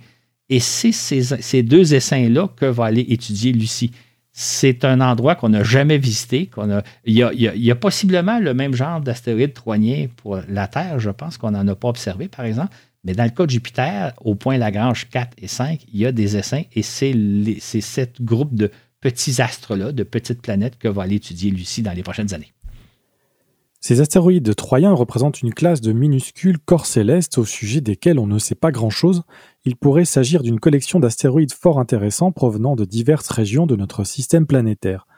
Certains pourraient même être des fossiles issus du processus de formation du système solaire et qui n'ont pas encore été étudiés à ce jour. C'est ça, Claude? Exactement. D'ailleurs, les gens pourraient se demander pourquoi la sonde s'appelle Lucie, pourquoi lui avoir donné un nom féminin? C'est pas un hasard. Euh, c'est comme elle va étudier les vestiges, les fossiles de la formation du système solaire, on lui a donné le nom de Lucie. Lucie, c'est le plus ancien être humanoïde qu'on a découvert sur Terre, là, un squelette qu'on a découvert en Éthiopie il y a une quinzaine d'années, je pense, au début de. Euh, non, dans les années 70, je pense. Euh, donc, c'est une astrolopithèque qui aurait vécu il y a 3, milliards, 3 millions d'années dans ce qu'on appelle aujourd'hui l'Éthiopie. Donc, euh, les, anthropologues de l'époque l'ont appelée Lucie. Et comme c'est la mission dont on parle, la mission spatiale, a un peu le même objectif de découvrir les origines du système solaire, on lui a donné le nom de, de, notre lointain ancêtre qu'on a surnommé, qu'on a baptisé Lucie. Et là aussi, tout vient à point à qui c'est attendre. De façon inédite, Lucie fera deux fois le trajet, le trajet Terre-Jupiter pour accomplir sa mission. La sonde se servira trois fois de l'assistance gravitationnelle de la Terre pour parvenir à ses fins. Donc sans ces astuces de mécanique orbitale, ces missions seraient tout bonnement infaisables. Absolument. On a absolument besoin, autant dans le cas de BP Colombo que de Lucie, on a besoin de la, gravitation l'assistance gravitationnelle des, planètes pour se rendre à destination. Et euh, j'ouvre une parenthèse, euh, je reviens au balado 42-43 qu'on a fait sur les voyageurs. C'était la première fois à l'époque avec les sondes Pioneer 10 et 11 qu'on utilisait l'assistance gravitationnelle pour se promener dans le système solaire. À l'époque, on n'était pas certain de pouvoir utiliser cette technique-là et ça demandait beaucoup de doigté. C'est quand même formidable de penser que 50 ans plus tard, c'est devenu une façon régulière, facile de se promener. On peut, on peut se servir de l'assistance gravitationnelle de plusieurs planètes sans aucun problème. C'est dire à quel point nos, ingénieurs maîtrisent maintenant la navigation interplanétaire. Oui, et puis on peut rappeler aussi que pour les sondes Voyager, euh, on a profité d'un alignement exceptionnel aussi des planètes externes du système solaire euh, qu'on ne va pas retrouver avant 150, euh, 200 ans ou plus peut-être. C'est ça, c'est 176 ans, c'était mais c'est ça exactement. Les voyageurs ont été les, les premières à se servir de l'assistance gravitationnelle de Jupiter pour parvenir à Saturne celle de Saturne pour parvenir à Uranus et celle d'Uranus pour parvenir à Neptune. Donc, à l'époque, on a développé cette technique-là, puis aujourd'hui, on s'en sert pour euh, naviguer sans problème à travers tout le système solaire. C'est ainsi donc qu'un an après son lancement, Lucie est passée le 16 octobre 2022 remarquablement proche de la Terre à seulement 350 km, soit moins que les 400 km d'altitude de la Station spatiale internationale. Une manœuvre quelque peu risquée, non? C'était une manœuvre très risquée parce que, d'une part, à cette altitude-là, il y a beaucoup de satellites et de débris spatiaux. Euh, on a parlé dans un balado précédent des Starlink qui, sont à peu près 600 km. Donc, elle a croisé l'orbite des Starlink. Évidemment, il y a plein d'autres satellites. Il y a la station spatiale. Il y a aussi des débris. Et là, quand je parle de débris, il peut y avoir des morceaux qui ont la, taille d'un boulon et qu'on ne peut pas percevoir. Mais si la sonde avait frappé un boulon à la vitesse où elle est passée près de la Terre, ça aurait été, fatal pour elle. Donc, c'était une opération. Il, fallait aussi passer exactement la bonne distance. Si elle était passée un peu beaucoup plus proche de la Terre, elle aurait brûlé dans l'atmosphère terrestre. Donc, ça montre à quel point ils sont capables de, naviguer avec précision.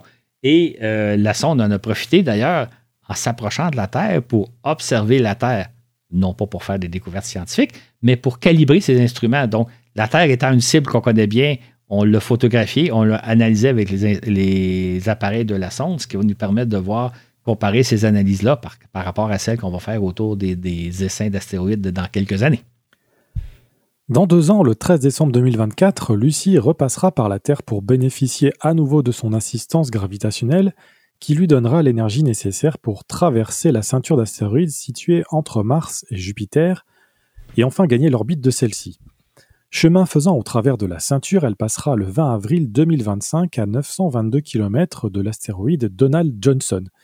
Il s'agit d'un petit objet d'environ 4 km de diamètre nommé en l'honneur du paléoanthropologue Donald Johnson. Où va-t-elle se rendre ensuite? C'est finalement à l'été 2027 Lucie va arriver dans les parages du premier essaim d'astéroïdes, donc son premier objectif. Et pendant un an et demi, elle va étudier, entre autres, particulièrement six des astres qu'on a opérés dans cet essaim-là. Donc, vous imaginez une espèce de nuage assez diffus de petits objets qui sont coincés dans une même région. Quand je dis euh, un nuage, ils sont séparés par des milliers, sinon des millions de kilomètres les uns des autres. Là, ce n'est pas un nuage très dense. Donc, on a repéré dans cet essaim-là six objets, six petits astéroïdes que la sonde va étudier. Maintenant, ça va être la première fois qu'on étudie d'aussi près un, groupe d'astéroïdes troyens. ça se peut qu'on fasse aussi des découvertes euh, inattendues. Par exemple, il y en a peut-être beaucoup plus que ceux qu'on a déjà repérés parce que c'est très loin de la Terre où ils se trouvent en orbite autour de Jupiter. Euh, ça se peut qu'on découvre des phénomènes euh, auxquels on ne s'attendait pas. Je veux juste, par exemple, un exemple. Dans les années 90, à un moment donné, je pense que c'est la sonde Galilée qui est passée près d'un astéroïde de la ceinture d'astéroïdes. Et ce qu'on a découvert, c'est qu'autour de cet astéroïde-là, il y avait un autre astéroïde. Elle avait sa propre petite lune, ce à quoi on ne s'attendait pas. Donc, il se pourrait qu'en en étudiant l'essaim d'astéroïdes à partir de l'été 2027 pendant un an et demi, qu'on fasse des découvertes vraiment inattendues.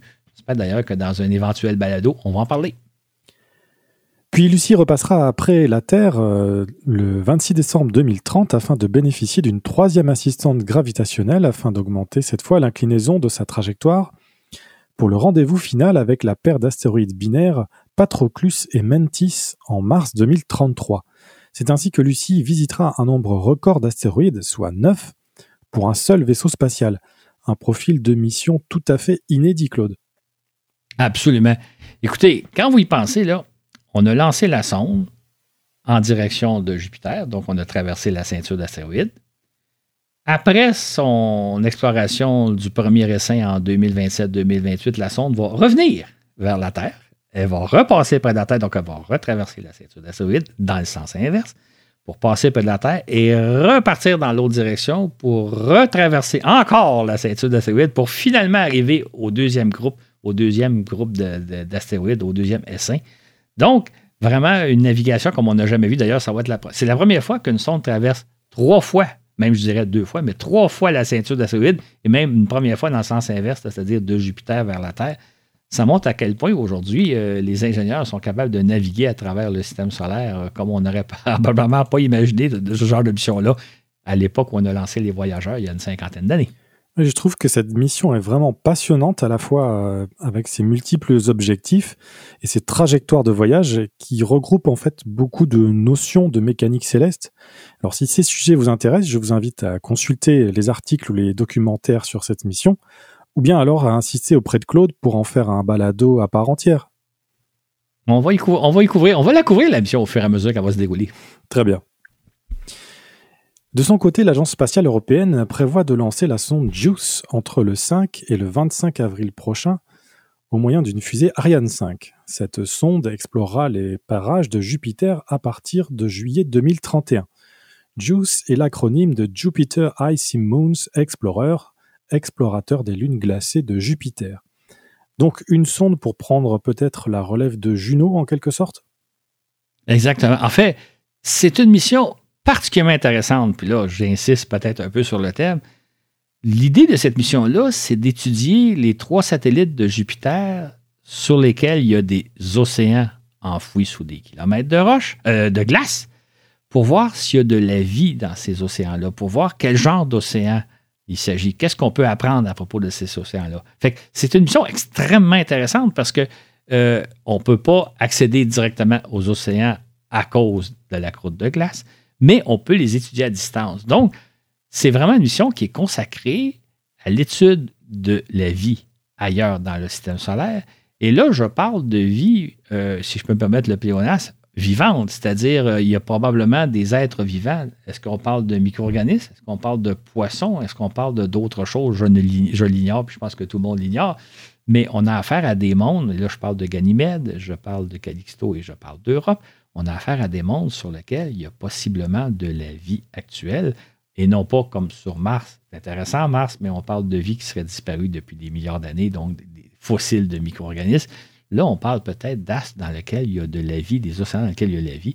Ça va être vraiment une mission extrêmement intéressante parce que c'est le but de cette mission-là, de voir qu'est-ce qu'on peut apprendre sur l'environnement océanique de ces astres-là. Ganymède présente un intérêt tout particulier puisque c'est une planète à part entière, un astre complexe et au sujet duquel on a encore tout à découvrir. En son centre se trouve un noyau liquide riche en fer entouré par un océan faisant plusieurs centaines de kilomètres d'épaisseur et recouvert par une épaisse couche de glace. C'est aussi le seul satellite du système solaire connu possédant un champ magnétique que ne possède pas notre Lune par exemple, donc un potentiel emplacement pour une base de colons terriens Oh, il fait beaucoup trop froid pour aller là, par exemple, parce que surtout qu'il fallait aller s'installer sur un de ces satellites-là, il fait très, très froid. Et euh, les océans sont quand même. Si on veut avoir de l'eau, l'eau est quand même en profondeur. Ce ne serait pas des milieux sur lesquels on pourrait aller s'installer, mais ça en reste pas moins des milieux dans lesquels il y aurait peut-être de la vie. L'autre affaire à souligner, cette sonde-là se destine à aller à Jupiter. C'est une planète qui est quand même pas si loin que ça. Normalement, ça prend deux ou trois ans pour aller à Jupiter. Sauf que dans son cas, ça va prendre huit ans parce que encore là, pour économiser l'énergie, cette sonde va se servir de l'assistance gravitationnelle de la Terre pendant trois fois. Elle va aussi se servir de l'assistance gravitationnelle de Mars et de Vénus. C'est quand même un peu inusité de dire on s'en va à Jupiter, on va passer entre autres par l'entremise de la planète Vénus. Ça va donc lui prendre huit ans pour parvenir à, à, bon port, alors que normalement, ça en prendrait à peu près deux ans si on y allait en vol direct. Mais encore là, il s'agit toujours d'économiser l'énergie, d'économiser le carburant pour transporter davantage d'équipements scientifiques. Et en même temps, à bord de la sonde, il y a du carburant, mais là, on veut se servir de ce carburant-là pour naviguer autour de Jupiter et non pas l'utiliser pour se rendre à Jupiter. Donc, vaut mieux être patient, mais ça donne de meilleurs résultats plus tard. Mais c'est quand même fascinant. Imaginez, là, je ne pense pas que si on avait parlé à des astronomes dans les années 60 qu'un jour, pour aller à Jupiter, on passerait par la planète, euh, par la planète Vénus il, aurait, il, nous aurait regardé, il nous aurait pris au sérieux, et pourtant, c'est ce qu'on fait avec la sonde européenne. Et donc, rendez-vous en, juillet 2031, euh, Claude. Soyons patients. Le 1er octobre prochain, la NASA annoncera sa sonde Psyché qui étudiera l'astéroïde métallique du même nom. Il s'agit d'un corps céleste très particulier puisque Psyché pourrait être les restes du noyau d'une planète primitive qui aurait été détruite lors d'une collision survenue il y a des milliards d'années. D'un diamètre de 200 km, Psyché est l'un des dix astéroïdes les plus massifs de la ceinture d'astéroïdes située entre Mars et Jupiter. Il a été découvert en 1852 et nommé d'après une figure de la mythologie grecque. Comme on l'a vu, donc c'est un objet assez massif. A-t-on déjà visité de la sorte un astéroïde comme celui-là? Non, c'est ça. C'est la première fois qu'on a euh, un tel astéroïde. C'est-à-dire, on pense que c'est le, noyau d'une ancienne planète. Donc, euh, euh, absolument, le noyau, comme le nom l'indique, c'est quelque chose qui est enfoui au cœur d'un astre. Là, on a peut-être peut-être un astre qui a été détruit. Tout ce qui reste, c'est son noyau. Et c'est ce qu'on pense qui est psyché. Donc, ça va être intéressant de l'étudier. Euh, cette fois-ci, par exemple, ça prendra. Psyché se trouve dans la ceinture d'astéroïdes entre Mars et Jupiter. Et on va y parvenir en 2026. Donc, un vol relativement direct. Euh, ça fait plaisir. On n'a pas à attendre 10 ou 15 ans avant de parvenir à destination. Et c'est une mission qui, théoriquement, devrait durer 21 mois. Mais comme c'est toujours le cas avec les missions, ça dure souvent beaucoup plus longtemps. Et parfois, qui sait si on ne servira pas de la sonde Psyché pour aller explorer d'autres astéroïdes de la ceinture d'astéroïdes. Donc, euh, rendez-vous dans à 2026. Ça peut paraître loin. Euh, on se parle ce matin, on est en 2023, mais le temps passe vite. Et euh, qui sait si on ne couvrira pas la mission dans, un balado. et je vous dirai, vous souvenez-vous, en 2023, on avait parlé de la mission. Nous y sommes. Donc, rendez-vous en 2026 pour l'étude d'un objet dont on n'a jamais vu l'équivalent. Qui sait ce qu'on va découvrir? Puis en octobre 2024, la NASA euh, prévoit de lancer la sonde Europa Clipper qui effectuera une mission semblable à celle de la sonde européenne JUICE, mais en s'intéressant cette fois à Europe, la sixième plus grosse lune du système solaire d'un diamètre de 3122 km. Le système jovien risque-t-il donc d'être embouteillé avec toutes ces machines? Quand même pas, parce qu'il y a tellement de choses à voir, euh, il y a tellement de choses à apprendre euh, que ce problème se pose pas. Particulièrement Europe est un satellite de Jupiter très, très intéressant. D'abord, c'est l'objet le, plus étincelant. Les astronomes l'avaient repéré depuis longtemps en disant il est particulièrement étincelant, euh, il est beaucoup plus brillant que les, brillant que les autres. Et ce qu'on a découvert avec les sondes voyageurs, c'est que sa surface, elle est blanche, presque immaculée. C'est une surface de, glace, c'est une croûte de glace propre, contrairement à Ganymède où la croûte de sale et, la croûte de glace est assez sale. Donc, même sur certaines photos, on a l'impression de voir la coquille d'un œuf, coquille des fois un peu fendillée, il y a des, fissures. Donc, euh, c'est donc un as recouvert par une couche de glace de plusieurs kilomètres de diamètre, sous laquelle se trouve un océan dont l'épaisseur, ce serait de l'ordre de 100 km. Je vous ferai remarquer que sur Terre, les endroits les plus profonds de nos océans, c'est à peu près 10 km. Nos océans ne font que quelques kilomètres d'épaisseur. Par rapport à Europe, nos océans, c'est des flaques d'eau. Là, vous avez un océan qui recouvre l'ensemble de la planète sous une couche de glace d'une centaine de kilomètres euh, d'épaisseur, dans lequel on a toutes les raisons de croire qu'il y a de la vie. Je dis bien toutes les raisons de croire, ça se peut que ce ne soit pas le cas, ça serait en soi une découverte, ça se peut qu'on fasse euh, euh, découvrir tout à fait autre chose, mais pour l'instant, on dit un océan d'eau liquide d'une centaine de kilomètres d'épaisseur qui existe depuis des milliards d'années, il s'est probablement développé de la vie. Et c'est l'objet de cette mission-là. Donc, c'est très intéressant parce qu'encore là, comme avec la sonde européenne qui étudie Ganymède, la sonde américaine va étudier Europe dans les prochaines années. Normalement, elle s'envolera donc en octobre 2024 pour une arrivée vers Jupiter le 11 avril 2030.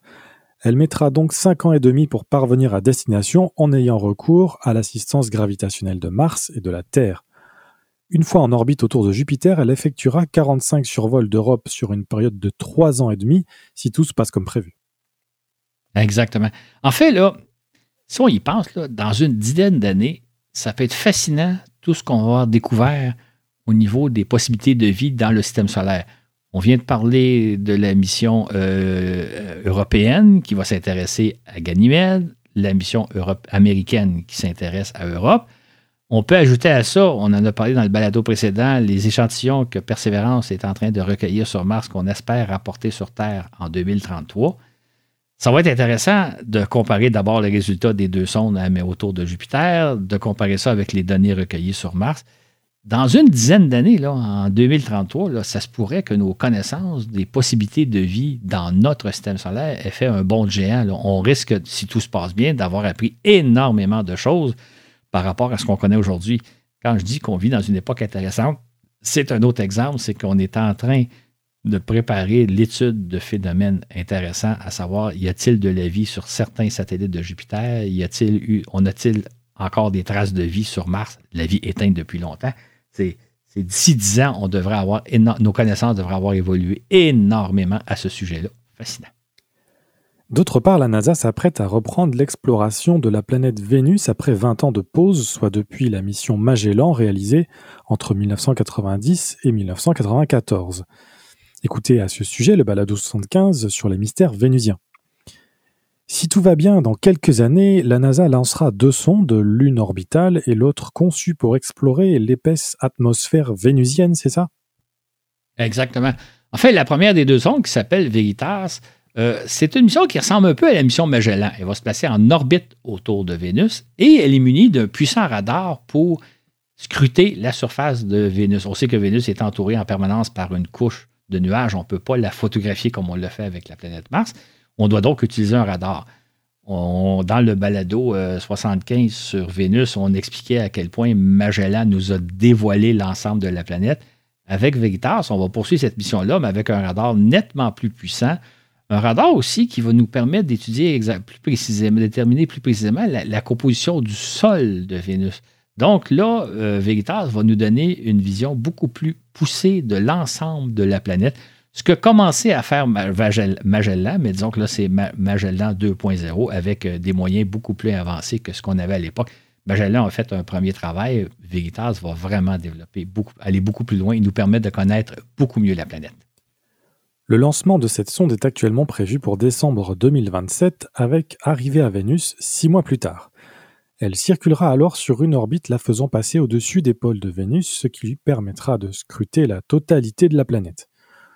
Durant 2,7 années terrestres, soit l'équivalent de 4 journées vénusiennes seulement, Veritas devrait nous renvoyer une quantité phénoménale de mesures, on parle de 28 terabits ou de 3,5 téraoctets, couvrant l'ensemble de la planète.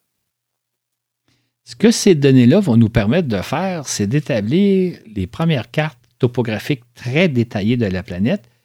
Euh, vont peut-être aussi nous permettre de voir s'il y a des phénomènes géologiques actifs sur la planète. Est-ce que sur Vénus, il y a des volcans en éruption? Est-ce qu'il y a de l'activité tectonique un peu comme sur Terre? Hein? Sur Terre, on sait que nos, continents se trouvent sur des plaques tectoniques qui, qui flottent sur le magma euh, un, peu plus, en dessous d'elle. Euh, plaques tectoniques qui s'entrechoquent, ça, c'est ce qui crée les Himalayas, euh, c'est ce qui crée aussi le, volcanisme, les tremblements de terre, etc. Est-ce qu'il y a ce même genre de phénomène-là sur Vénus? On n'a pas été en mesure jusqu'à maintenant de l'observer, ne serait-ce que parce que la planète est couverte de couches de nuages en permanence. Mais avec Veritas, on va pouvoir voir donc euh, est-ce qu'il y a de l'activité volcanique, de l'activité géologique sur la planète, ou est-ce qu'au contraire, c'est une croûte euh, euh, fixe où il n'y a rien, rien qui se passe?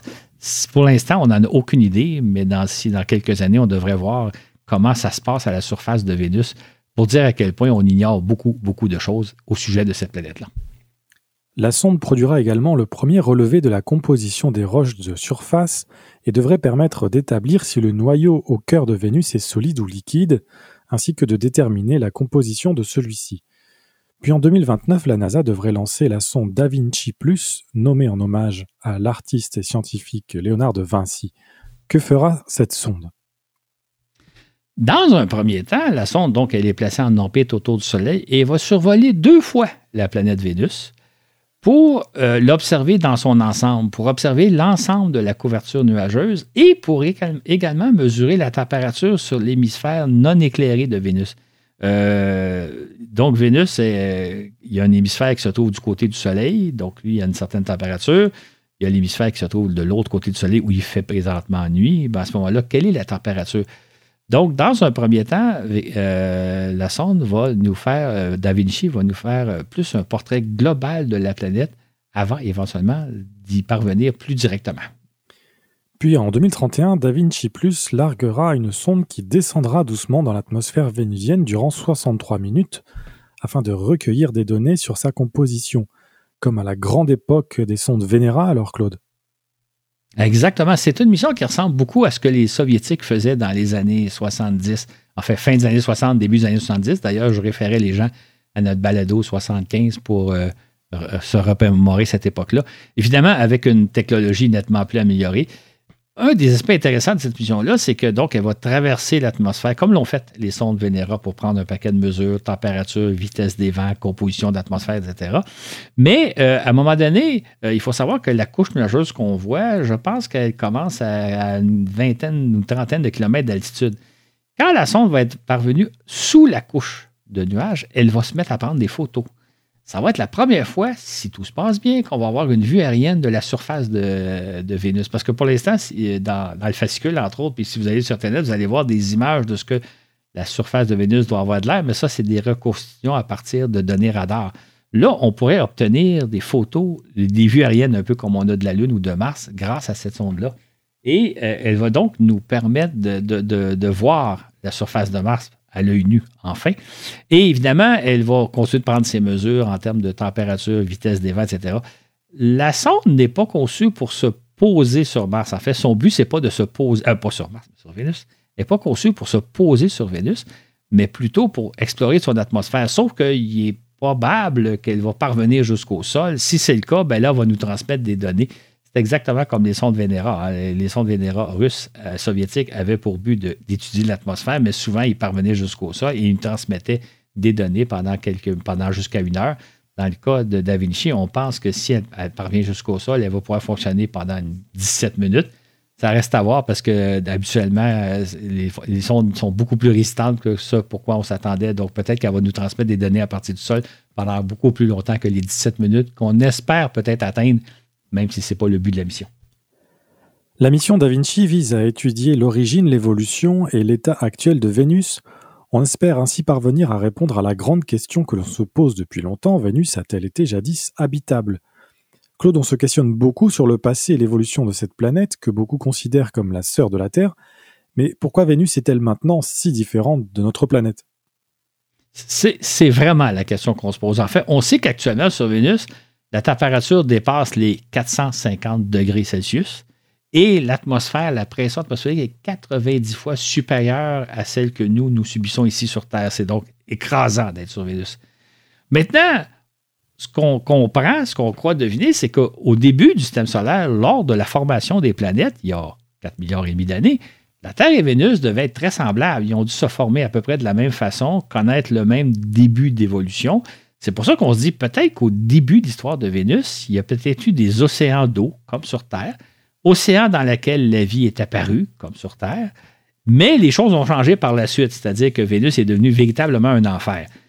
Donc, la première question qu'on se pose, c'est est-ce qu'effectivement les deux planètes ont commencé sensiblement de la même façon? Est-ce qu'il y a eu euh, des océans sur Vénus? Est-ce qu'il y a eu de la vie primitive sur Vénus? Et là, on pourrait peut-être découvrir des traces de vie euh, semblables à ce qu'il y avait sur la Terre, mais qui disparu depuis longtemps, auxquelles on n'a plus accès parce que la vie primitive sur Terre, ça fait longtemps qu'elle a été remplacée par d'autres. Donc, peut-être que sur Vénus, on pourrait découvrir des traces si c'est le cas. Et en même temps, la grande question, c'est qu'est-ce qui s'est passé sur Vénus? les conditions ont tellement changé au fin aujourd'hui, Vénus est devenue un enfer. Donc, c'est les deux grandes questions que vont étudier Da Vinci, à savoir est-ce que Vénus a vraiment été comme la Terre l'a été au début, ou au contraire, le commencement a été différent, et si oui, pourquoi? Et qu'est-ce qui s'est passé pour en faire en sorte qu'aujourd'hui, on a affaire à un enfer? Donc, c'est tout le projet. En fait, c'est même l'objet des deux missions dont on vient de parler, Veritas et Da Vinci, de savoir pourquoi Vénus est si différente de la Terre. Et voilà qui complète notre tour d'horizon de l'exploration du système solaire tel qu'il se déroule actuellement. Mais Claude, nous n'avons pas tout couvert, il y aura encore bien davantage à raconter, n'est-ce pas? Absolument. J'aurais pu faire encore plusieurs autres balados. C'est ça qui est un peu fascinant, tellement la, matière est abondante. Entre autres, on n'a pas parlé de ce que Webb a commencé à faire, parce que Webb a commencé à observer les planètes euh, du système solaire. On va d'ailleurs, ce sera l'objet du prochain balado, on va parler de Qu'est-ce que Webb a observé depuis l'été dernier? Quels ont été les premiers résultats préliminaires obtenus par Webb? On aurait pu parler aussi de l'exploration de la Lune, parce que, euh, mine de rien, on, a, entrepris à nouveau d'explorer la Lune. Il y, a, deux sondes qui ont été lancées euh, à la fin de 2022, une sonde japonaise et une sonde sud-coréenne qui vont bientôt parvenir à la Lune. Il y a plusieurs missions euh, de robots, de sondes qu'on va lancer vers la Lune au cours de la prochaine année ou des prochaines années. Donc, ce sera aussi l'objet tout ça pour dire à quel point euh, on, vit vraiment une époque remarquable d'exploration, puisque un peu partout dans le système solaire, il y a énormément de robots qui sont à l'œuvre. Donc c'est dire que, comme tu viens de le dire, oui, nous vivons la période d'exploration la plus intense de l'ère spatiale, et c'est la même chose concernant l'univers, puisqu'une myriade de télescopes spatiaux et terrestres sont à l'œuvre en ce moment.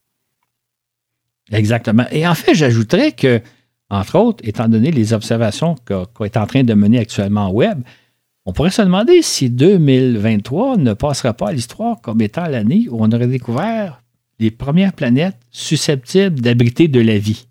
Euh, les capacités de Webb, on va le voir dans le prochain balado, sont en mesure d'établir les conditions qui règnent sur certaines planètes. Fait qu'il se pourrait bien que d'ici la fin de l'année, on puisse dire que sur telle telle planète, il y a tout ce qu'il faut pour qu'il y ait de la vie. Maintenant, ça ne veut pas dire qu'il va nécessairement y avoir de la vie. Ça ne veut pas dire, évidemment, on ne pourra pas savoir quel type de vie.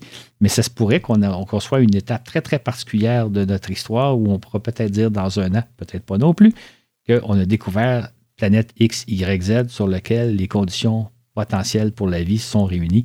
C'est peut-être là qu'on est rendu et ce sera l'objet en partie du prochain balado.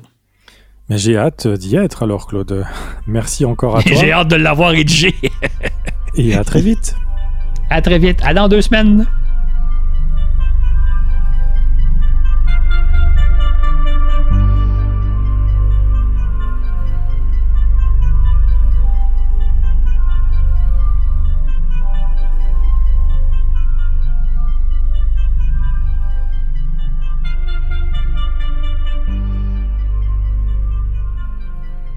Voilà qui clôt cette série de trois épisodes sur l'actualité. Quand on parle d'actualité spatiale, euh, on est tourné à la fois vers le passé et l'avenir, vous l'avez vu. L'émission d'exploration demandant des années de préparation et d'exécution et des années supplémentaires encore pour en récolter les fruits. Mais en attendant, j'aurai le plaisir de revenir avec Claude dans deux semaines avec un nouveau sujet, j'imagine, passionnant. Merci pour votre écoute et votre soutien via la plateforme Patreon. Ce balado vous a été présenté par Florent Meunier avec au contenu Claude Lafleur et à la diffusion Laurent Runigo. Où que vous soyez dans l'univers, nous vous disons à la prochaine pour un autre voyage dans l'espace.